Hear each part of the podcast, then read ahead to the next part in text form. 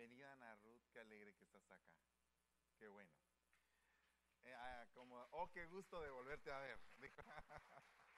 Gloria a Dios. Bueno, hermanos, vamos, eh, perdónenme que los vuelva a parar, pero vamos a orar en el nombre de Jesús en esta mañana y le vamos a pedir al Señor misericordia. Y ah, toda petición que usted traiga delante del Rey, yo sé que el Señor se la va a responder en su momento conforme a sus riquezas en gloria. Padre que estás en el cielo, te damos gracias, Señor, en esta mañana. Te bendecimos, Padre, por tantas cosas bellas que nos has otorgado el día de hoy. Te ruego en el nombre de Jesús que nos guardes, que santifiques nuestras vidas, Señor, y que estas peticiones delante de, ti pues puedan ser atendidas conforme a tu misericordia. Te damos gracias, Señor, porque entendemos que hoy nos hemos reunido con el propósito de alabar, de adorar y de bendecir tu nombre. Te suplico que nuestra adoración suba como un incienso delante de ti y que recibas este aroma. Perdona nuestras maldades, nuestros pecados, cualquier tipo de iniquidad que en algún momento hubiéramos podido cometer delante de tus ojos. Límpiala, Señor, transfórmanos conforme el poder de tu Santo Espíritu, porque creemos firmemente que el que comenzó la buena obra en nosotros la va a terminar. Gracias te damos y te bendecimos en todo tiempo, Señor amado. Amén y amén. Denle un aplauso fuerte al Señor.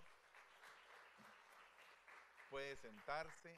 Esta mañana quiero hablarles de un tema muy importante, se llama el incienso. ¿Y para qué nos sirve el incienso? ¿Y por qué es tan importante?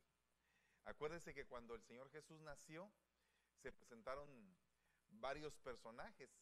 La historia tradicional religiosa dice que eran tres, pero no creo que hayan sido tres, sino que ha de haber sido un séquito de una gran cantidad de personas que estaban pendientes de buscar el trayecto de la estrella de Belén hasta el lugar donde esa estrella se posó. Y a partir de ahí, eh, ellos hicieron tres regalos muy importantes. Oro, que era específicamente un regalo para los reyes. La mirra, que era un regalo especial para eh, untar los cadáveres. Era un, uh, algo, un perfume muy específico que servía no solamente de bálsamo, sino que también servía como para poder conservar los, uh, los cadáveres. Eh, la mirra se usaba mucho en los sacrificios. Y luego tenemos el incienso que servía para la adoración. Y solamente a Dios se le adora. Entonces, el, el niño que estaba ahí, pues básicamente era el Señor Jesús. En Manuel, Dios con nosotros. Y entonces es tan importante que nosotros tengamos ese presente siempre eh, delante del rey, o sea que tengamos incienso. Pero en este caso ya no sería un incienso literal, sino que sería un incienso espiritual. Y esta palabra, mire lo que dice la eh, Cantar de los Cantares, capítulo 3, versículo 6, dice, ¿quién es esta que sube del desierto como columna de humo, sahumada de mirra y de incienso? y de todo polvo aromático. Aquí es la litera de Salomón. 60 valientes la rodean de los fuertes de Israel y todos ellos tienen espadas, diestros en la guerra, cada uno su espada sobre su muslo por los temores de la noche. Eh, usted se puede dar cuenta que la Biblia habla de dos tipos de mujeres, una que sube del desierto y otra que va aumentando su luz. ¿Quién es esta que se asoma como el alba, hermosa como la luna llena, refulgente como el sol, imponente como ejércitos abanderados? Esa es una mujer que aparece en la Biblia. Y esta es la otra. ¿Quién es esta que sube del desierto? El desierto en la Biblia representa las pruebas. No sé cuántos de ustedes están pasando por alguna prueba, pero los que estamos pasando por pruebas, sabemos que la prueba va a perfeccionar nuestra paciencia, va a mejorar nuestra esperanza nos va a hacer cada vez más fuertes y más llenos de fe.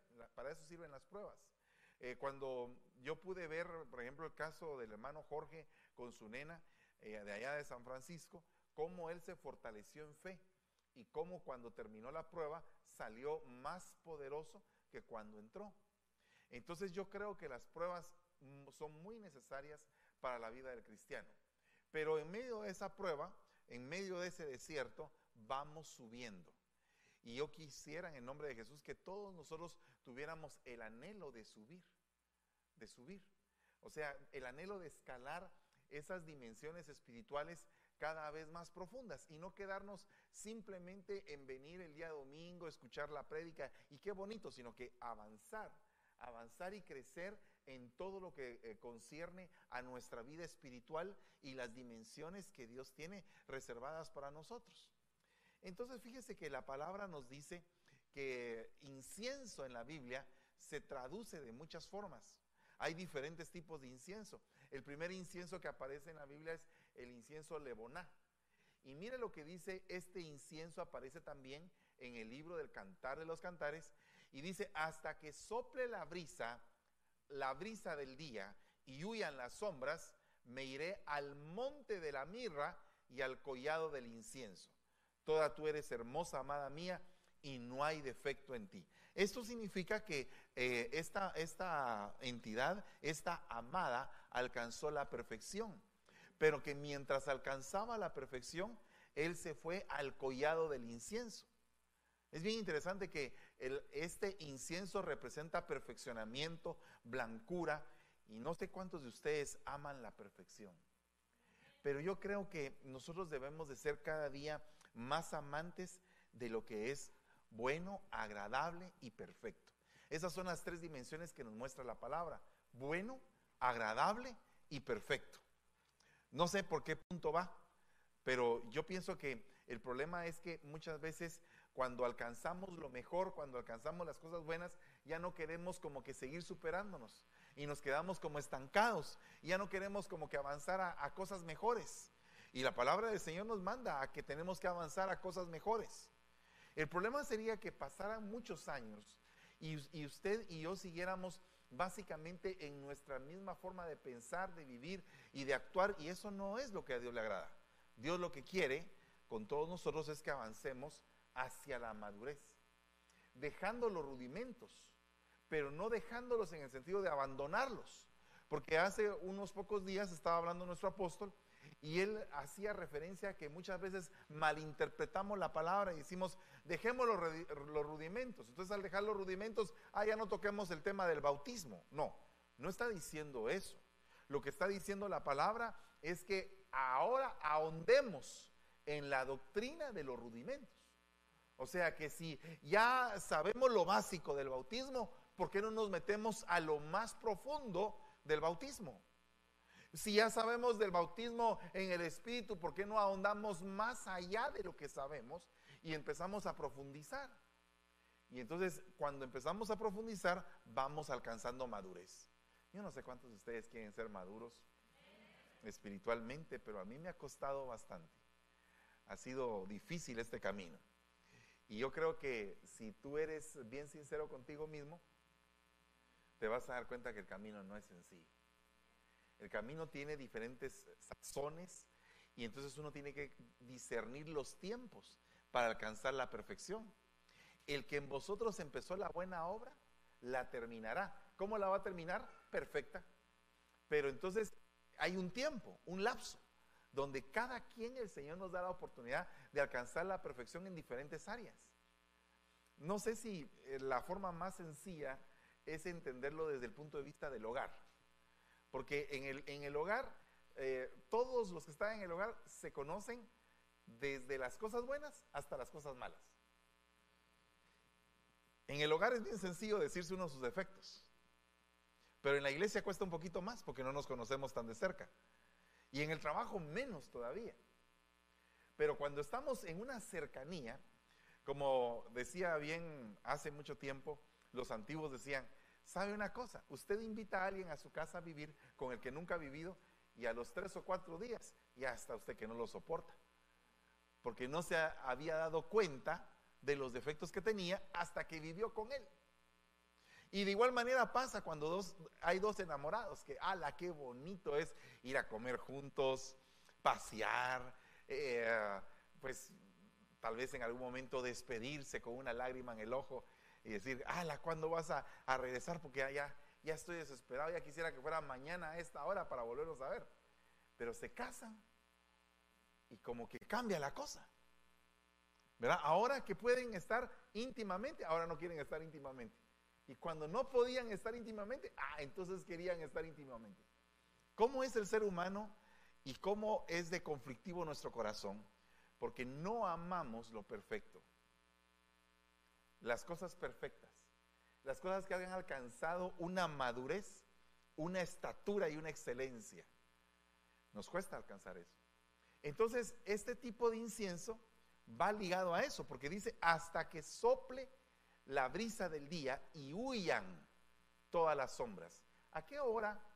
¿A qué hora huyen todas las sombras? Al mediodía. ¿Y qué es el mediodía? Es cuando el sol totalmente está sobre nosotros. Nos alumbra de tal manera que ya no hay sombra de variación. ¿Verdad? Entonces va a llegar el día en que la iglesia va a estar pero luminosa. Ese día, mire hermano, yo anhelo ese día, pero anhelo primariamente estar yo bien ese día. O sea, bien terminado, porque yo sé que el Señor me ha ido terminando, terminando, pero, pero bien terminado, totalmente. No sé si usted quiere eso, pero yo quiero en el nombre de Jesús eh, presentarlo a usted como una virgen pura, sin mancha, sin arrugas, sin ninguna, sin ninguna, sin ningún problema delante de Dios, bien terminada la carrera, peleando la buena batalla, esperando ansiosamente que todos en algún momento seamos llevados por el Señor. Porque ahora hay una gran cantidad de doctrinas que están diciendo, no, el Señor no va a venir, el Señor no va a venir. Bueno, yo sí creo hasta el día de hoy y, sigue, y seguiré creyendo primero Dios que el Señor viene por nosotros. Y que cada día más eh, es evidente las señales que acontecen a ese, a ese momento.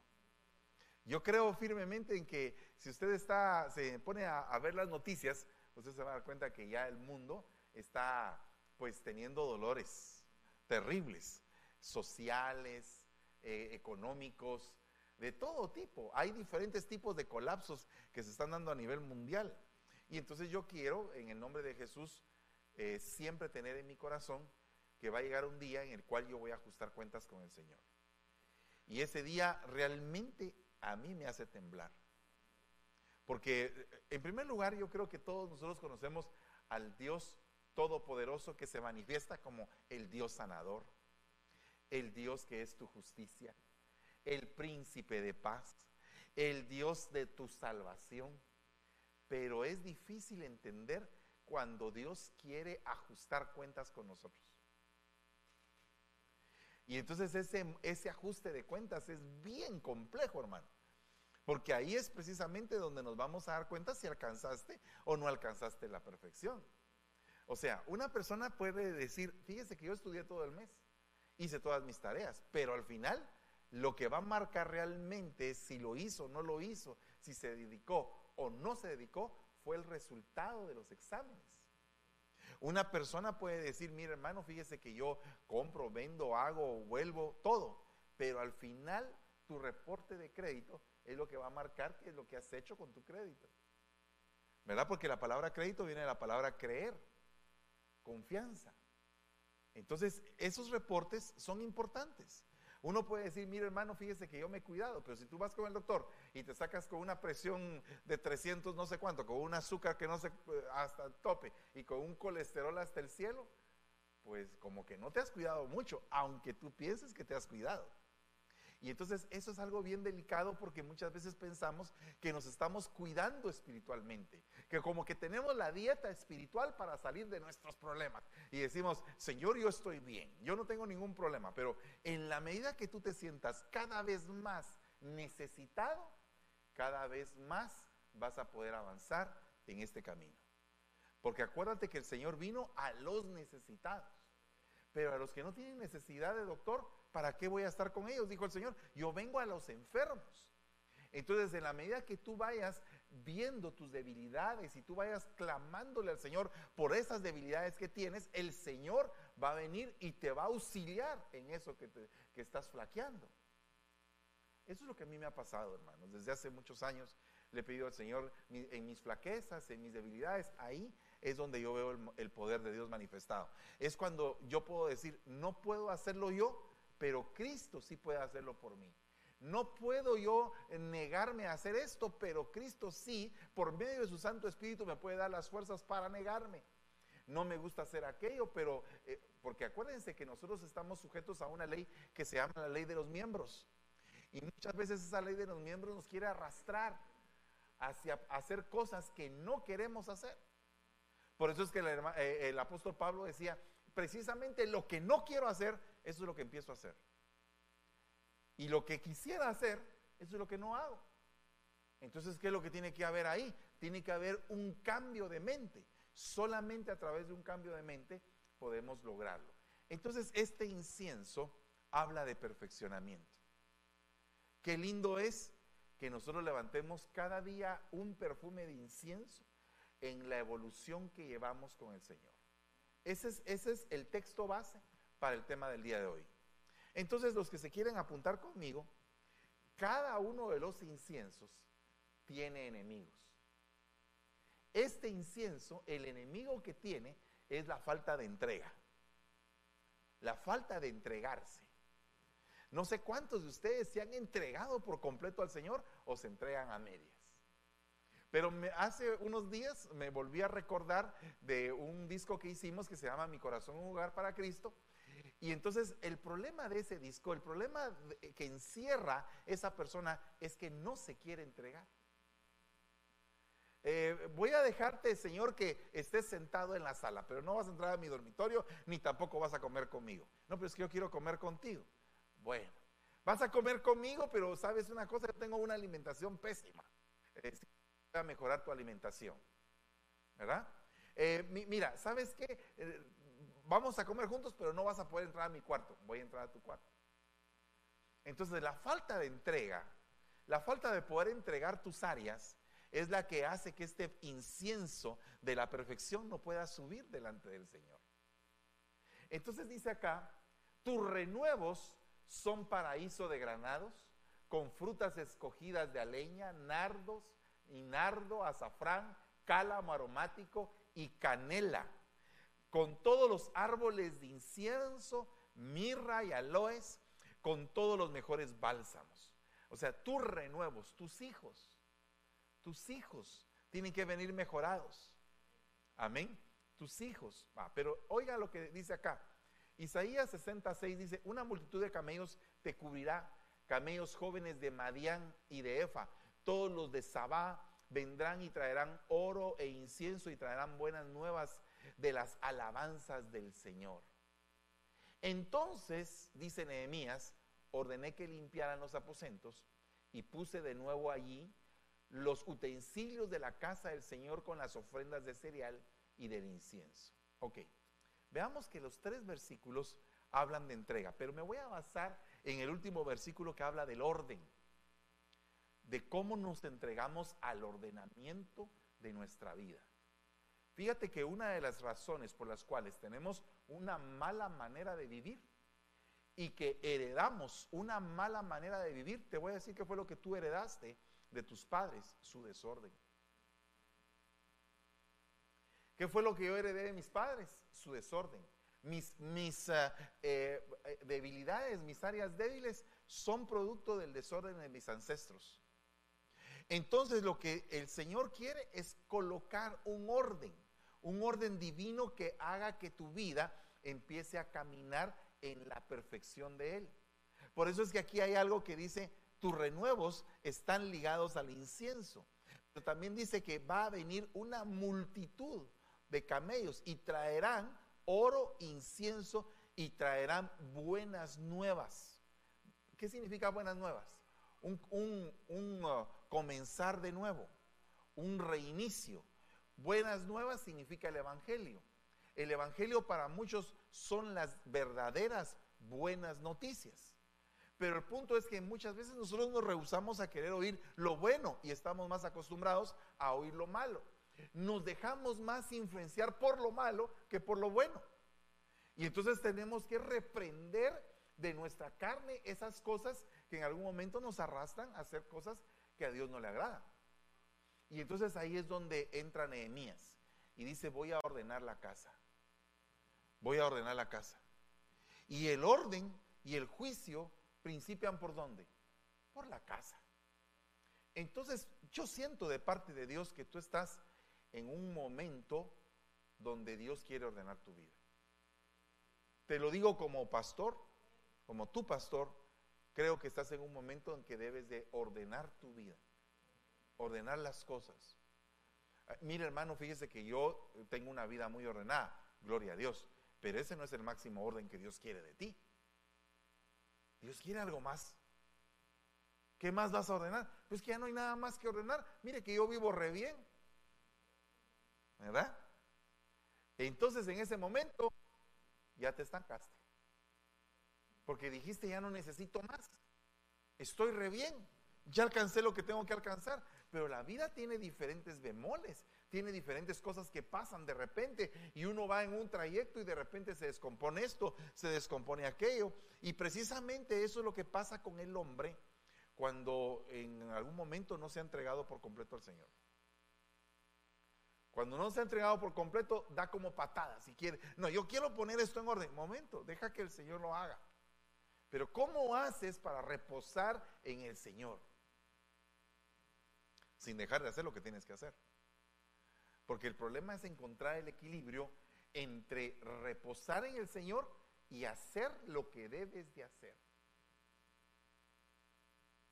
Yo he visto mucha gente, hermano, en este caminar He visto gente que yo consideré que eran, pero supercampeones, que se quedaron estancados. Hay gente que yo les he dicho, tú tenés madera, hombre. Tú puedes en algún momento ser algo en el reino de los cielos. Y no quieren. Porque hay pequeñas cosas que los limitan. Y una de ellas son los sentimientos. Nosotros no debemos estar ajustados en esta iglesia a los sentimientos, hermano. Imagínese usted que la iglesia estuviera sostenida por sentimientos. Dios mío, eso sería terrible, porque entonces estaríamos siendo una iglesia totalmente almática. Pero nosotros no nos basamos en sentimientos, nos basamos en el poder del Espíritu Santo. Y el Espíritu Santo gobernando en cada uno de nosotros en, en las áreas en que le dejemos gobernarnos. Porque eso es otra cosa, que a veces la gente somos indómitos. No queremos que el Espíritu Santo nos gobierne. Y hay como que un área de rebeldía que se opone y yo me revelo a esto y no quiero hacer lo que Dios quiere que yo haga. E, eso es, una situación de, una persona indómita. Y entonces se cumple lo que dijo Pablo. Pudiéndoles yo a, a ustedes darle vianda, tengo que volverles a dar leche. Pudiendo ustedes ya estar bien crecidos, están todavía como niños. Y eso es una demanda que deberíamos de, recapacitar todos. Si no es que estamos todavía a estas alturas de nuestra edad cristiana comportándonos como niños. No sé si usted está todavía conmigo, pero yo le quiero leer esto. El pueblo que yo he formado para mí proclamará mi alabanza, pero no me has invocado. No me has invocado Jacob, sino que te has cansado de mí, Israel. No me has traído las ovejas de, tus holocaustos, ni me has honrado con tus sacrificios. No te he abrumado exigiendo ofrendas, ni te he cansado exigiendo incienso. Entonces, es necesario que tengamos un incienso, pero la falta de entrega, falta de entrega, es lo que, nos, lo que no nos permite dar la estatura.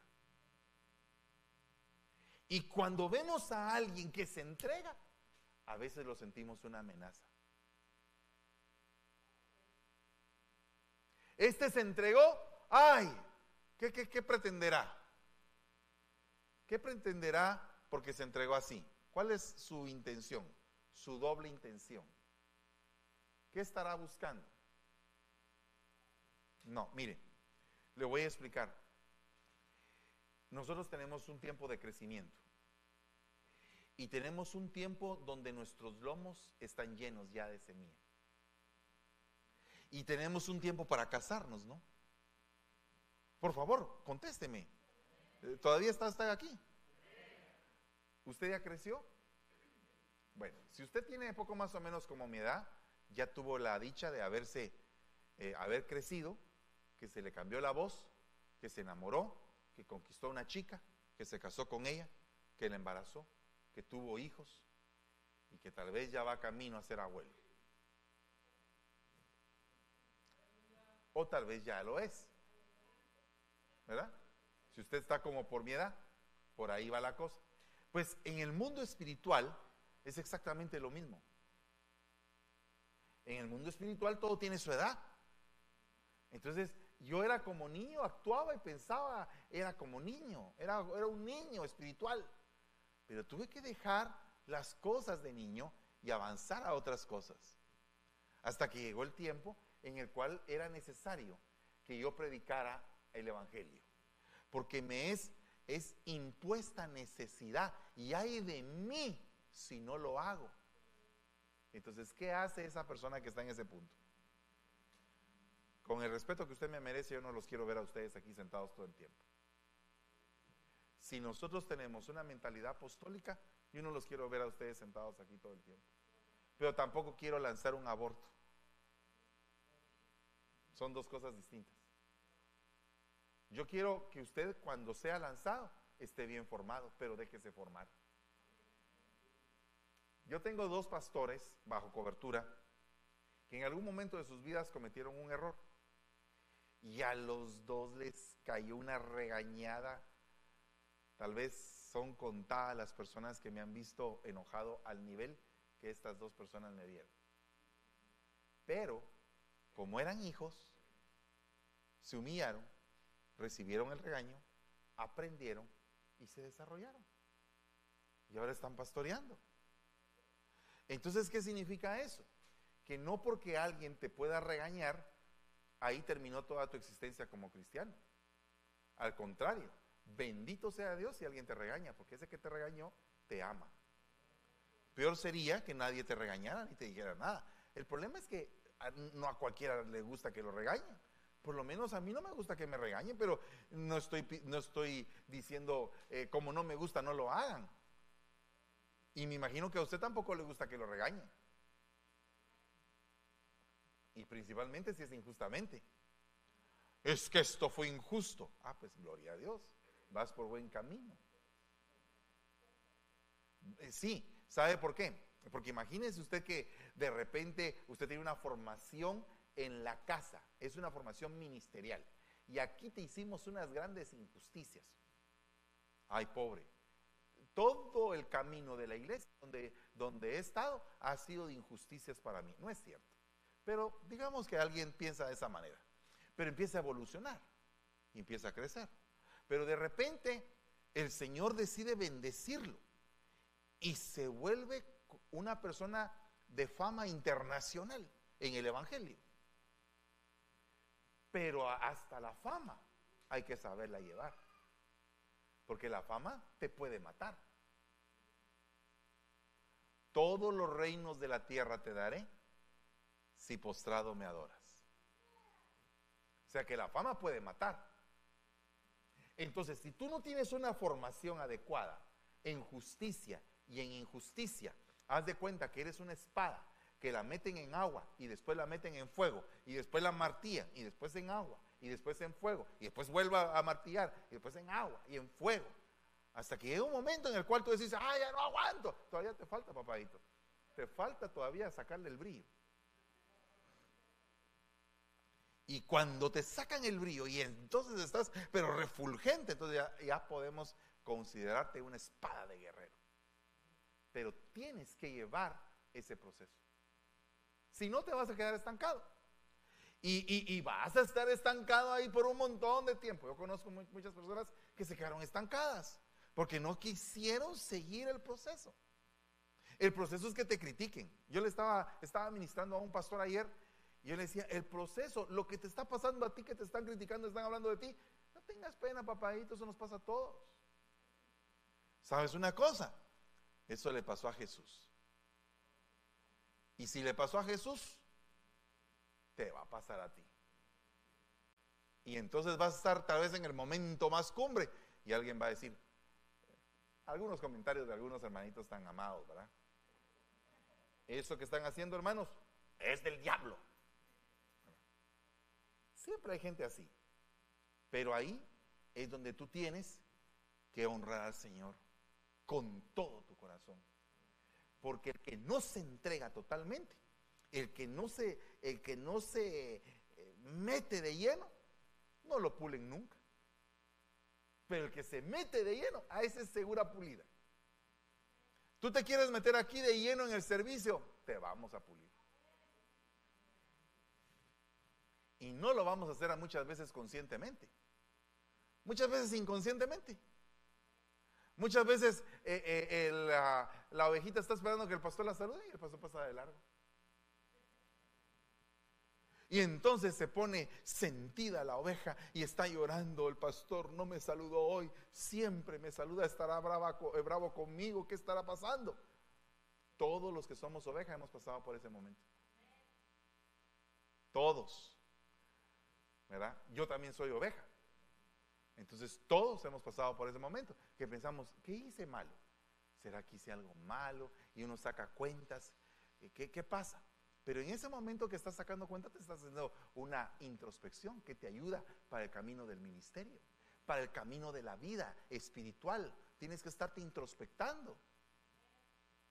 ¿Qué pasa si hoy no te saludó el pastor, pero te saludó el Señor? Pero otro día te saludó el pastor y el Señor te vio de lejos.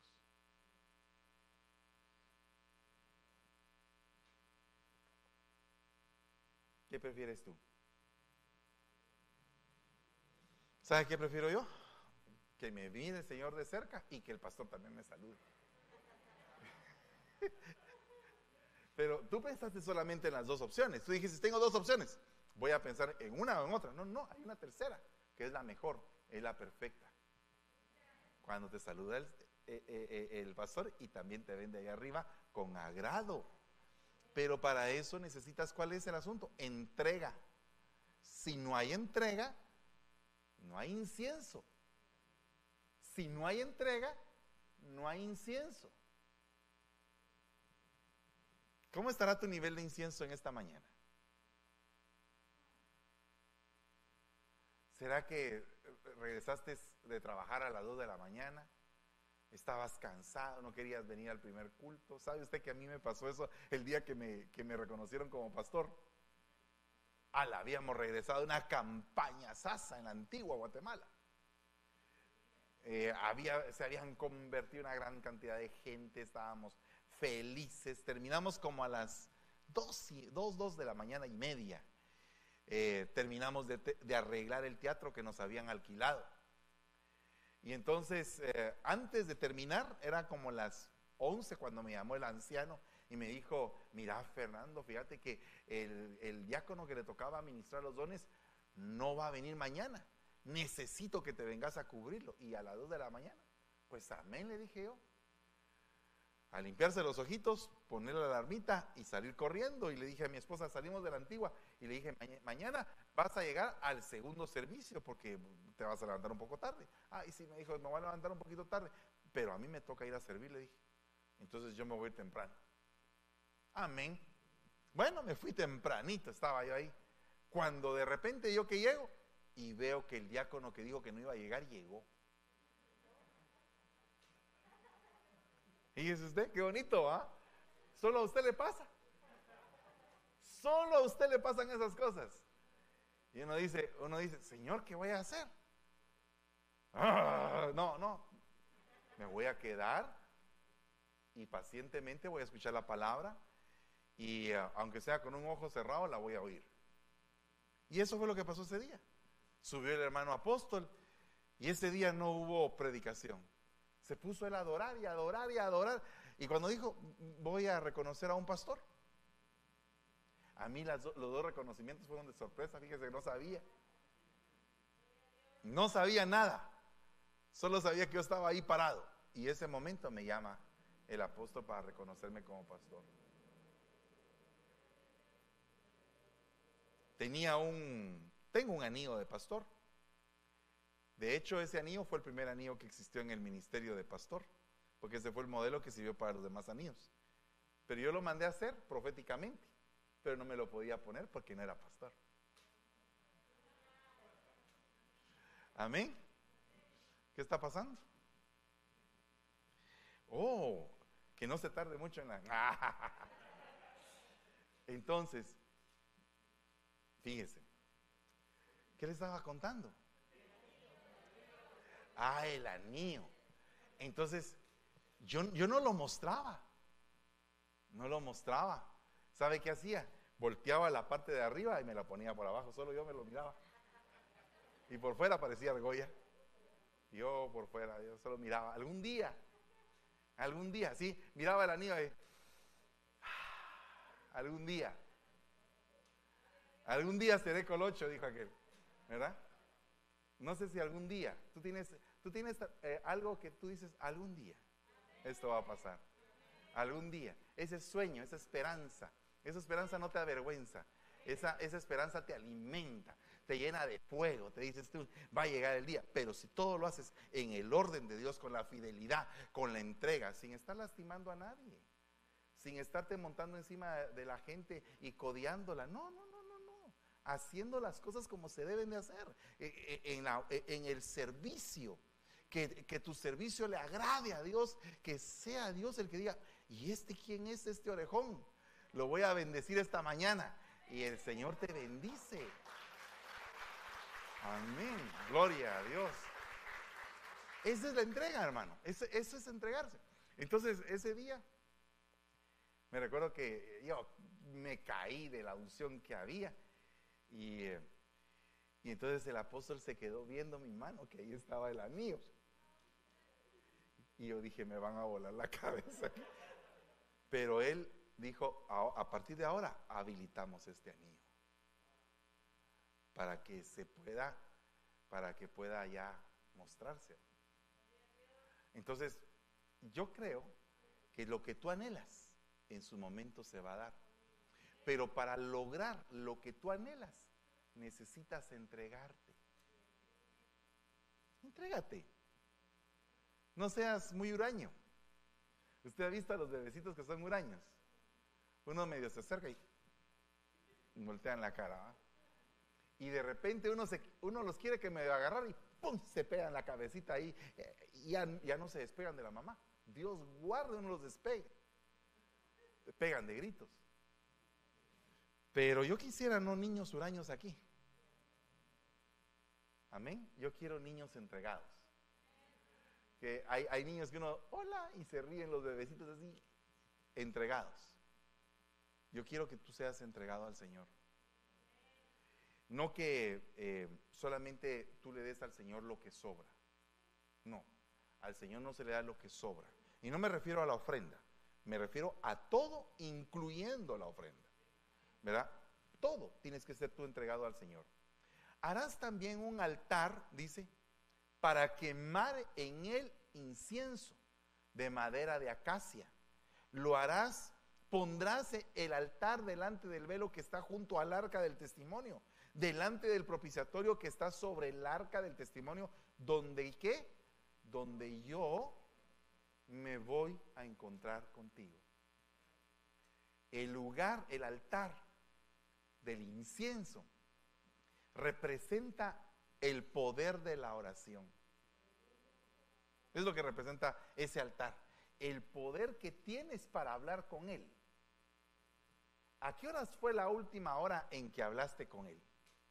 ¿Hace cuánto tiempo? Ah, hace un ratito, hermano. Yo estaba oyendo las profecías. Ah, pues claro, estás aquí en la iglesia. Pero antes de la iglesia, ¿hablaste con él? ¿Hablaste con él esta mañana? ¿Hablaste con él anoche? ¿Hablaste con él ayer en la tarde? ¿La semana que pasó? ¿Todos los días? ¿A cada rato? ¿Estabas tú continuamente clamando, suplicando, hablándole, contándole tus problemas? ¿Tú sientes la respuesta de Dios? El que ora, dice la palabra, debe de orar con qué? Con fe. Con fe. Porque debemos de el que el que vive en fe debe de creer que él existe y que él es remunerador. O sea que te contesta. Mire, vamos a hacer una, un examen. ¿Cuántos aquí han visto una respuesta literal de Dios en algo que le han pedido. Levánteme la mano, los que han visto eso.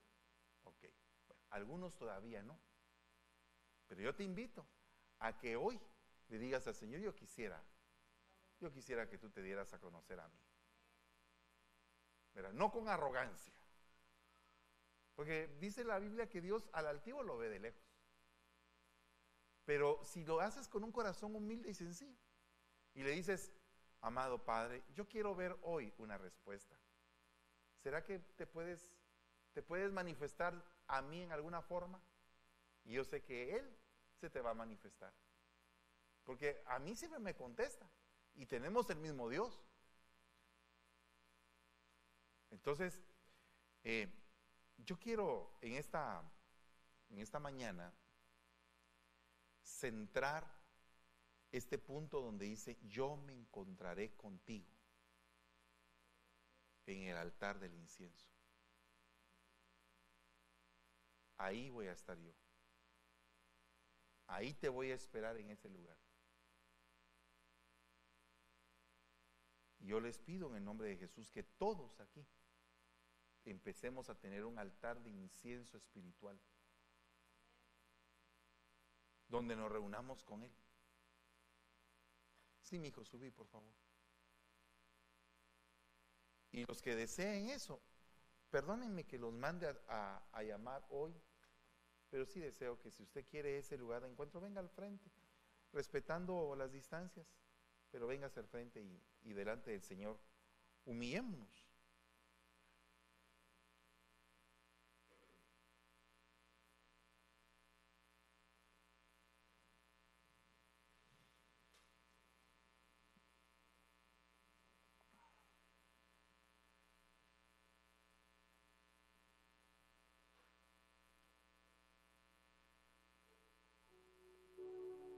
Yo tuve la dicha de no encontrar solo un pastor. Encontré a un papá. Esa dicha tuve yo. Yo espero que ustedes tengan esa misma dicha. De, que se sientan necesitados de un papá del alma que les cuide y que los forme para que no estén ustedes limitados en sus sentimientos, sino que avancemos hacia la perfección buscando esa fortaleza espiritual en todas las áreas de nuestra vida. Quiero aprovechar para leerles este pedazo y oiga lo que dice la escritura. No ofreceréis incienso extraño en este altar, ni holocausto ni ofrenda de cereal tampoco derramaréis libación sobre él. Pero Nadab y Abiú, hijos de Aarón, tomaron sus respectivos incensarios y después de poner fuego en ellos y echar incienso sobre él, ofrecieron delante del Señor un extraño que él no les había ordenado. De la presencia del Señor salió fuego que los consumió. Señor. Muchas veces queremos hacer nuestra voluntad, hermanos. Queremos hacer las cosas a nuestra manera y no como Dios quiere que las hagamos. Pero si nosotros nos humillamos delante de Él y le decimos, Señor, yo no quiero hacer las cosas a mi manera. Quiero hacerlas a tu forma. Quiero que las cosas cambien. Y que este periodo que estamos viviendo, Señor, sea un periodo de mucha entrega y de mucha madurez. La bendición que ha caído el día de hoy sobre ustedes es esa una bendición para madurar y para entregarse. Para que sean ustedes esa mujer que en medio de las pruebas están saliendo como una columna de humo. Para que sean ustedes esa litera de Salomón que está rodeada por 60 valientes diestros en la palabra que están dispuestos a defenderlos entidades espirituales, guerreros de Dios, para defenderlos. Que ustedes no se sientan solos de ninguna manera. Yo vengo cancelando todo ataque en el nombre de Jesús para cada uno de nosotros. Y vengo declarando, Señor, que esta semana es una semana de avance espiritual es una semana de avance donde nuestro incienso se va a levantar como un aroma fragante. En el nombre de Jesús. En el nombre poderoso de Jesús. todo dolor, todo quebranto de salud, en el nombre de Jesús lo tomamos y declaramos, Señor, sanidad. Declaramos sanidad, Padre, en el nombre de Jesús. En todas las áreas, Señor, donde hace falta entrega, nos entregamos, Señor. Nos entregamos el día de hoy para que tú tomes el control en el nombre de Jesús, para que tú tomes el control de todas las cosas. Padre, bendecimos a cada uno por nombre, Señor. Y que esta oración de esta mañana suba como un incienso para ti, como un aroma fragante, Señor. Señor, no permitas, Padre, que haya contaminación, que haya pecado, Señor, sino que límpianos, Señor, en el nombre de Jesús. Santifica nuestras vidas, Padre. Señor, permite que avancemos hacia las mejores cosas. Padre, que descienda un espíritu de profecía en los vasos que todavía no están siendo utilizados en esa área. Que haya un espíritu de profecía. Que haya un espíritu de enseñanza, Señor, en el nombre de Jesús. Y te damos gracias, Padre. Te damos gracias, Señor. En el nombre de Jesús. Gracias, Señor. Aleluya. Gloria a Dios. Gloria a Dios. Si usted se quiere quedar ahí un ratito, yo le aconsejaría que se quede un momentito ahí, quietecito, meditando sobre esto. Usted puede orarle al Señor.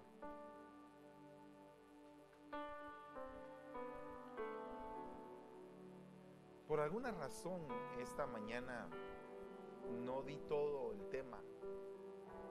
Por una razón muy especial y es porque el Señor quiere enfatizar lo que estamos estudiando, lo que estamos atendiendo.